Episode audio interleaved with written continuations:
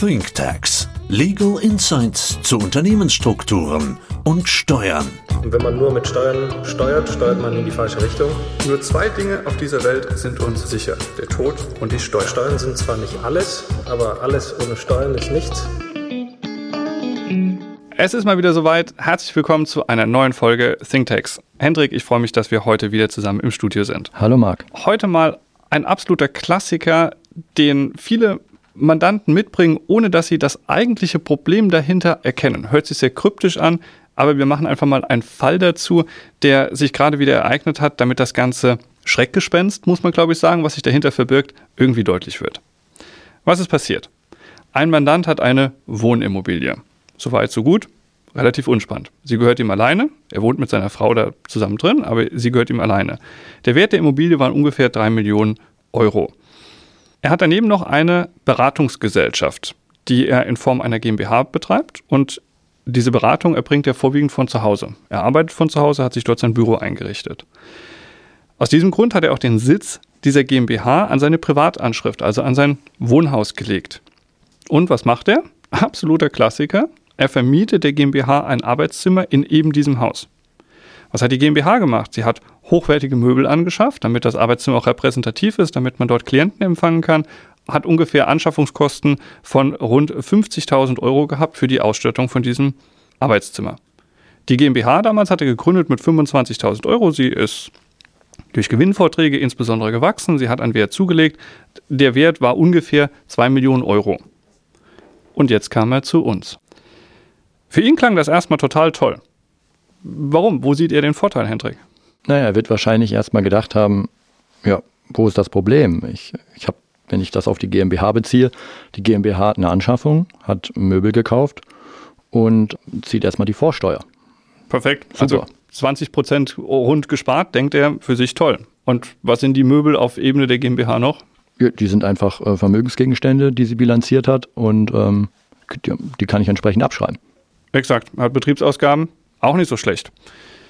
Wie sieht das mit der Immobilie aus? Also er vermietet einen Teil davon.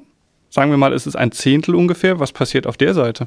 Ja, also die entsprechenden Teilkosten der Immobilie, die da eben anfallen für das Arbeitszimmer, die können jetzt angesetzt werden. Also vor allem natürlich bei so einer Immobilie, ich habe immer Grund- und Bodenanteil, der ist jetzt da weniger relevant, aber natürlich der Gebäudeanteil für die Immobilie, der wirkt sich jetzt steuerlich günstig aus im, im Wege der Abschreibung. Er hat AFA plötzlich, die er vorher nicht hatte, weil er sie privat genutzt hat. AFA ging nicht. Das heißt, zusammengefasst, er kam zu uns und sagte, cooles Konstrukt, warum seid ihr eigentlich noch nicht drauf gekommen? Wir haben plötzlich AFA, wir haben Betriebsausgabe und ich kann auch die Vorsteuer ziehen. Das müsst ihr eigentlich jedem Mandanten empfehlen. Wir guckten ihn mit großen Augen an und zehn Minuten später guckte er uns mit großen Augen an, als das böse Wort Betriebsaufspaltung kam. Und er sagt, er will das einfach nicht verstehen. Können wir nachvollziehen? Deswegen hilf du mir, was ist die Betriebsaufspaltung? Ja, also Betriebsaufspaltung ist so ein speziell steuerliches Konstrukt. Also wie der Name ja schon sagt, ich habe hier einen Betrieb, also eigentlich einen zusammenhängenden Betrieb, auf zwei Betriebe nun aufgespaltet. Weil was passiert hier? Also die, die GmbH, klar, ist ein operativ tätiges Unternehmen. Das ist Betriebsvermögen. Korrekt. Und die braucht natürlich gewisse Sachen, wie zum Beispiel ein Büro mhm. ein, ein Sitz, von dem aus sie ihrer Tätigkeit nachgehen kann. Und diesen Sitz oder beziehungsweise dieses Büro hat sie sich jetzt nicht selber beschafft, sondern hat auf eine externe Immobilie zurückgegriffen, mhm. die vom Gesellschafter. Und das heißt, der Gesellschafter hat entschieden, diesen GmbH-Betrieb jetzt auf zwei Betriebe sozusagen aufzuspalten, also zu trennen. Und da sagt das Steuerrecht dann eben, naja, eigentlich, du hast hier vermietet. Vermietung ist ja grundsätzlich Vermögensverwaltung. Mhm. Ja, überlässt was an anderen und äh, ist dann nicht im Bereich der gewerblichen Einkünfte. Aber genau das wird jetzt durch die Betriebsaufspaltung quasi wieder zerstört, indem man sagt, diese Vermietung des Büros an die GmbH wird jetzt gewerblich.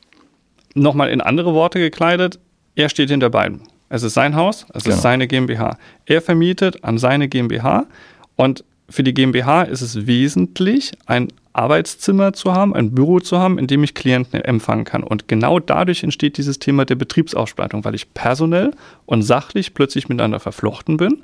Und jetzt ziehe ich das gegenseitig ins Betriebsvermögen rein. Korrekt.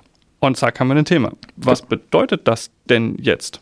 Genau, also ich habe jetzt ein Unternehmen, also quasi, ähm, es wird eben nicht so getrennt betrachtet, Vermietung und GmbH. Das heißt, einerseits, dieses Privathaus ist jetzt teilweise steuerverstrickt. Also ist jetzt, du hast gesagt, 10 Prozent der Wohnfläche ähm, entfällt auf das Arbeitszimmer, auf das Büro. Ähm, das ist jetzt Betriebsvermögen. Das heißt, der anteilige Grund und Boden und der anteilige Gebäudeanteil wandert sozusagen in das Betriebsvermögen seines Einzelunternehmens. Aber ist das schlimm? Naja, erstmal wird er wahrscheinlich auch sagen, ach super, ähm, wenn ich Gebäude im Betriebsvermögen habe, kann ich es abschreiben.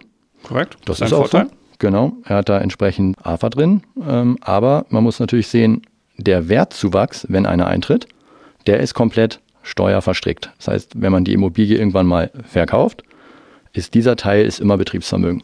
Das heißt, es ist ein selbstgenutztes Familienheim, würde er das veräußern, weil er da drin gewohnt hat, wäre der Wertzuwachs immer steuerfrei. Und jetzt sagst du, für diese 10 Prozent, für die das Arbeitszimmer zugunsten der GmbH geschaffen wurde, für die eben nicht. Das heißt, 10 Prozent der Wertsteigerung sind dann zu versteuern mit seinem persönlichen Einkommensteuersatz. Genau. Da sagte er uns, hm, nicht gut, aber bei einer Immobilie wie dieser, die heute schon einen Wert von drei Millionen hat, ob die morgen vier Millionen wert ist, das weiß ich gar nicht genau. Ich habe da relativ viel investiert, da war auch Liebhaberei dabei. Ob ich da wirklich eine Wertsteigerung habe, weiß ich nicht genau. Eigentlich ist das Problem, glaube ich, gar nicht so groß. Ihr habt mal wieder ein Scheinthema gefunden. Aber wir waren noch nicht am Ende. Nee, genau, das ist eben in dem Fall zu kurz gedacht. Also wie du schon sagst, die Immobilie bei so einer Betriebsausspaltung ist regelmäßig nicht das Problem.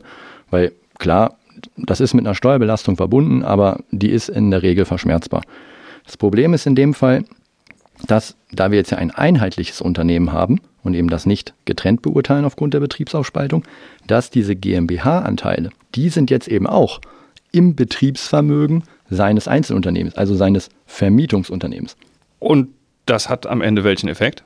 Ja, also steuerlich ist es so, dass diese Anteile zu den, das ist wichtig in dem Fall zu beachten, zu den ursprünglichen Anschaffungskosten in das Einzelunternehmen gehen. Zu den ursprünglichen Anschaffungskosten, also nicht zu den Kosten mit dem gemeinen Wert zum Zeitpunkt der Einbringung, also in dem Moment, wenn die Vermietungssituation entsteht, sondern mit den ursprünglichen Anschaffungskosten. Aber das, Hendrik, waren ja in dem Fall ganz ursprünglich, als er die GmbH zum allerersten Mal gegründet hat, exakt 25.000 Euro. Genau, das ist oft das Problem, dass die GmbH vielleicht vor 20, 10, 15 Jahren gegründet wurde es wurde 25.000 Stammkapital eingezahlt und ähm, das war's. Und mit diesen Anschaffungskosten wandert die GmbH-Beteiligung jetzt aus dem Privatvermögen in das Betriebsvermögen. Okay. Das heißt, beides befindet sich im Betriebsvermögen, aber er hat das Problem immer noch nicht so gesehen. Sagt, dann ist das eben so. Wo ist denn euer Thema? Also was treibt euch denn um? Ja, das Problem bei der Betriebsaufspaltung ist nicht die laufende Betriebsaufspaltung, sondern wenn die Betriebsaufspaltung beendet wird.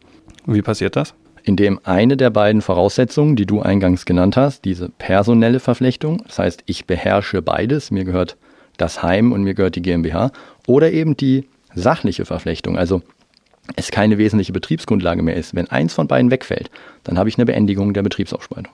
Aber dann lass uns dazu doch mal ein paar Beispiele machen. Also Beispiel 1 ist, er verkauft das Familienheim und zieht um. Plötzlich hätte ich eine Entnahme aus dem Betriebsvermögen. Das heißt, diese Betriebsaufspaltung, die ich habe, wird beendet und es würde eine Versteuerungssituation eintreten. Genau, also ich habe letztendlich eine Betriebsaufgabe. Eine weil Betriebsaufgabe. Ich habe vorher einen, diesen Betrieb äh, gehabt, in dem die GmbH-Beteiligung war und jetzt wird dieser Betrieb beendet, ähm, weil diese Verflechtung nicht mehr da ist, die personelle und dementsprechend wandert dann diese GmbH-Beteiligung jetzt wieder aus dem Betriebsvermögen raus in sein Privatvermögen. Verstanden. Die Sitzverlegung der GmbH wäre auch wieder ein Problem. Anderer Fall, was passiert, wenn er verstirbt, Hendrik? Ja, im Erbfall kann das auch eintreten. Kommt hier darauf an, wie letztendlich das Testament dann gestaltet ist. Wenn jetzt zum Beispiel er mehrere Kinder hat und sagt, ich sehe nur den Sohn in der GmbH und der soll die GmbH-Anteile bekommen, das Familienheim soll aber zum Beispiel eine Tochter einziehen und die möchte das auch, ja, dann kann es auch im Erbfall eben sein, dass jetzt ähm, das auseinanderfällt und dann nach dem Erbfall diese personelle Verflechtung weg ist. Das heißt, das würde nur funktionieren, wenn dann beides auch an die gleiche Person vererbt wird, damit diese Betriebsausspaltung weiterhin bestehen bleibt. Und da lag ja eigentlich genau das Problem. Er hat dann plötzlich gesehen, dass er sich aus seinem Einfamilienhaus, also sein Eigenheim und seiner GmbH einen eigenen Betrieb geschaffen hat, der immer in dieser Enklave bleiben muss. Und er konnte dort nicht mehr raus. Denn das Problem wäre ja wie folgt gewesen, um es nochmal mit Zahlen zu untermauern. Wir haben vorhin gesagt, wir haben einen Wert der GmbH von 2 Millionen Euro. Wenn plötzlich diese Betriebsaufspaltung beendet wird durch eine Betriebsaufgabe, komme ich in das Thema rein, dass ich eine Entnahme habe und diese versteuern muss. Und bei 2 Millionen Teileinkünfteverfahren wären wir bei rund, Hendrik, 700.000, 800.000 Euro Steuern. Schon. Allein dadurch, dass plötzlich diese Betriebsaufspaltung beendet wird. Ja. Und das im Vergleich dazu, dass der Mandant gedacht hat, er ist super schlau und kauft Möbel über die GmbH und spart dort 10.000 Euro Umsatzsteuer. Das ist das Risiko, was wir uns eingekauft haben. Correct. Was raten wir denn in solchen Konstellationen? Was wäre denn die Empfehlung? Ja, es gibt natürlich andere, andere Möglichkeiten, ähm, das im Vorfeld schon, schon richtig zu strukturieren. Ja. Einerseits ist es natürlich denkbar, dass die Gesellschaft dort gar kein Büro hat im Eigenheim. Korrekt, also irgendwo anders etwas anmietet. Mietet sich was an, genau. Oder das Familienheim, wenn das Büro unbedingt dort sein soll, kann ja das Familienheim auch zum Beispiel dem Ehepartner gehören. Dann gibt es auch keine Verflechtung. Ihm gehört zwar die GmbH, aber das Familienheim gehört der Ehefrau, damit keine personelle Verflechtung. Oder vice versa, wenn die Ehefrau die GmbH beherrschen würde, also mehr als 50 Prozent daran hätte. Auch das wäre eine Variante. Zum Beispiel. Heißt aber folgendes: Wenn das Kind in Brunnen gefallen ist und die Betriebsaufspaltung begründet wurde, ich dort diese Enklave geschaffen habe, dann habe ich mir ein Riesenthema eingekauft für vermeintlich ein bisschen Umsatzsteuer, die ich mir gegebenenfalls ziehen kann und ein minimaler Vorteil bei Abschreibung für das Haus. Ich komme aber nicht so leicht aus dieser ganzen Misere. Das heißt, die Message ist, ganz, ganz früh dieses Thema ansprechen, anerkennen, wenn man so etwas vorhat und sagt, meine GmbH ist mein Mieter. Am besten mit dem Steuerberater sprechen, am besten mit uns sprechen, vorher irgendwie diese Stolperfallen vermeiden, sonst wird das ganz schnell zum großen Dilemma. Hendrix, hat wie immer Spaß gemacht. Ein brandaktuelles Thema, spannender Fall. Ich freue mich auf die nächste Folge mit dir. Vielen Dank.